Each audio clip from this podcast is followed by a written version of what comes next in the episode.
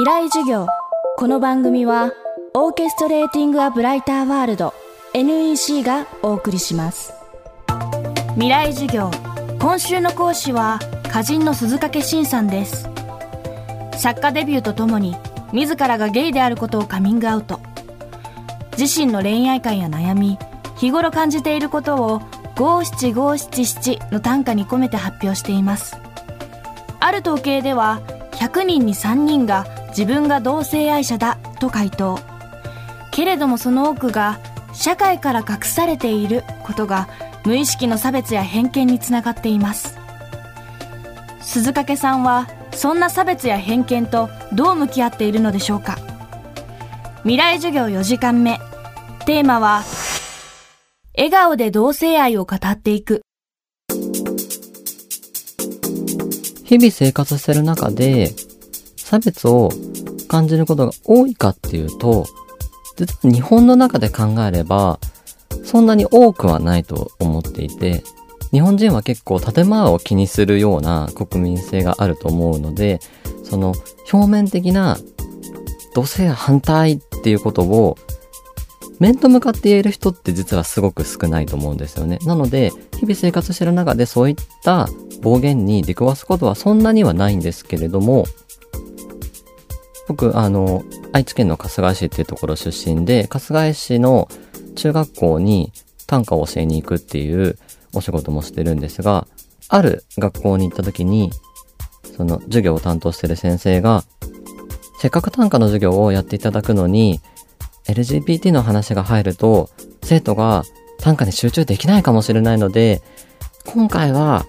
LGBT の話はなしにしていただけないですかねっていう話をされたことがあって、まあまあわかるっちゃわかるんですけど、でもそれってイコール僕に対して鈴掛さんがゲイだっていうことを隠してもらえませんかって言われたことなんですよね。それって実は差別だよっていうことを僕は感じたし、外国人の方だったらちょっと出身隠して日本人のふりしてもらっていいですかって言ってるようなことで、それってその人に対して国籍っていうその人の大切なパーソナリティを否定するような言葉だと思うんですけど、それが同性愛者に対してもすごく否定的になる言葉なんだよっていうことを僕はその時先生にメールでお返事をしました。先生も子供たちが戸惑ったらどうしようとか、その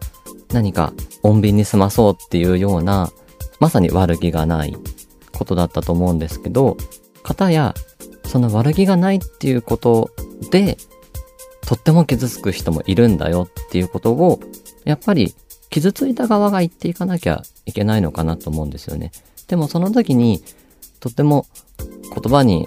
トゲがついてしまうかもしれないし、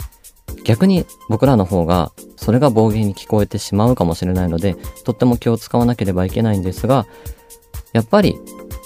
発言していくっていうのはとっても大切かなと思います。あとは、どんな事柄であっても、伝え方次第なところも結構あるとは思っていて、もちろん、笑って話せない話、とっても真面目に考えなければいけない話もあるけれども、僕は同性愛に関して言えば、笑って話していいことだと思っていて、男性が女性を好きになる、女性が男性を好きになるっていうことと同じことなんだよっていうことをまず伝えていかなければいけないので、そのためには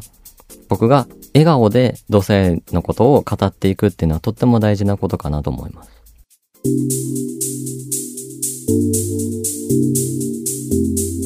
短歌という表現手法と出会い、ゲイであることをカミングアウトして創作活動を行う鈴掛さん。そんな鈴掛さんから若い世代へのメッセージです。例えば女性の場合だったら、女性らしくいなさいとか、女子力を持ちなさいとか、結婚しなさい、子供を産みなさいっていう昔ながらの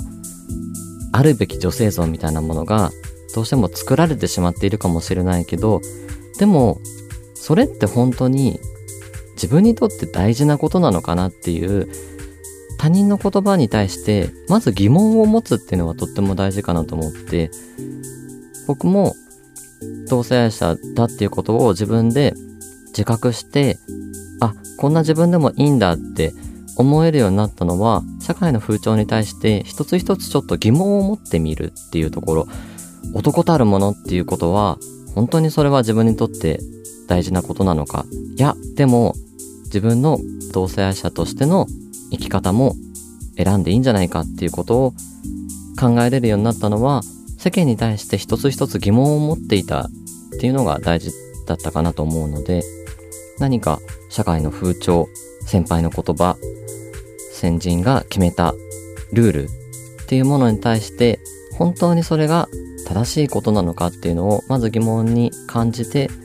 自分にとっての正しい道は何なのかっていうのを考えることができたら素敵な人生が待ってるんじゃないかなと思います。未来授業今週の講師は歌人の鈴掛慎さん。鈴掛さんのエッセイゲイだけど質問あるは講談社から発売中。ブログやツイッターでも随時作品を発表しています。未来授業。来週は映画反世界の坂本淳二監督の授業をお届けします。未来授業。この番組はオーケストレーティングアブライターワールド